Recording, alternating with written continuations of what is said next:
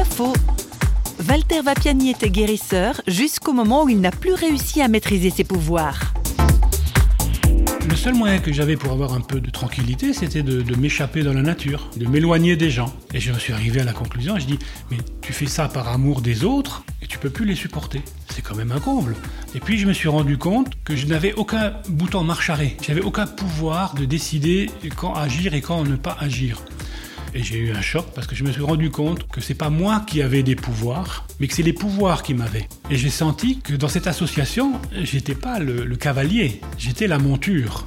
J'étais donc utilisé, chevauché par ces puissances pour euh, agir à travers moi. Je commençais à me sentir euh, esclave.